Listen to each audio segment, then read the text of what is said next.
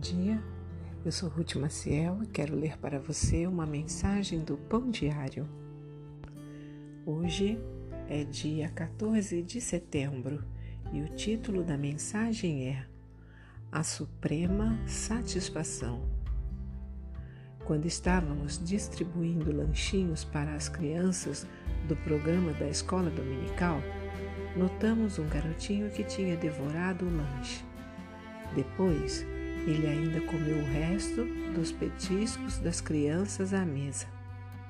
Mesmo depois de lhe dar um saco de pipoca, ele ainda não estava satisfeito. Como líderes, ficamos preocupados com o porquê de tanta fome. Penso que podemos ser como aquele garotinho no que se refere às nossas emoções. Buscamos maneiras de satisfazer nossos anseios mais profundos, mas nunca encontramos o que nos satisfaz completamente.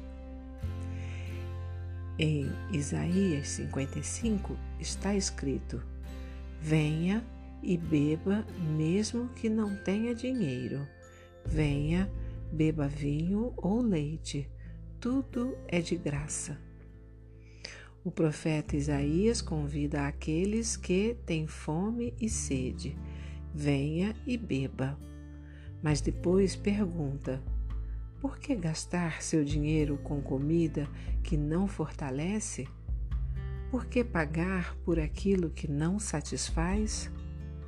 Isaías está falando mais do que apenas sobre a fome física. Deus pode satisfazer nossa fome espiritual e emocional pela promessa da Sua presença.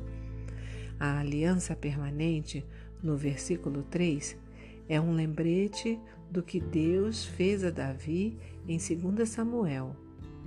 Por meio da linhagem de Davi viria um Salvador para reconciliar as pessoas com Deus.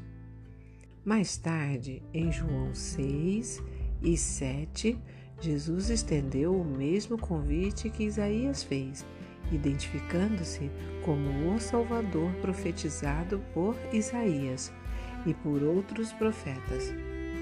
Você está faminto? Deus o convida a vir e encher-se com Sua presença. Vamos orar?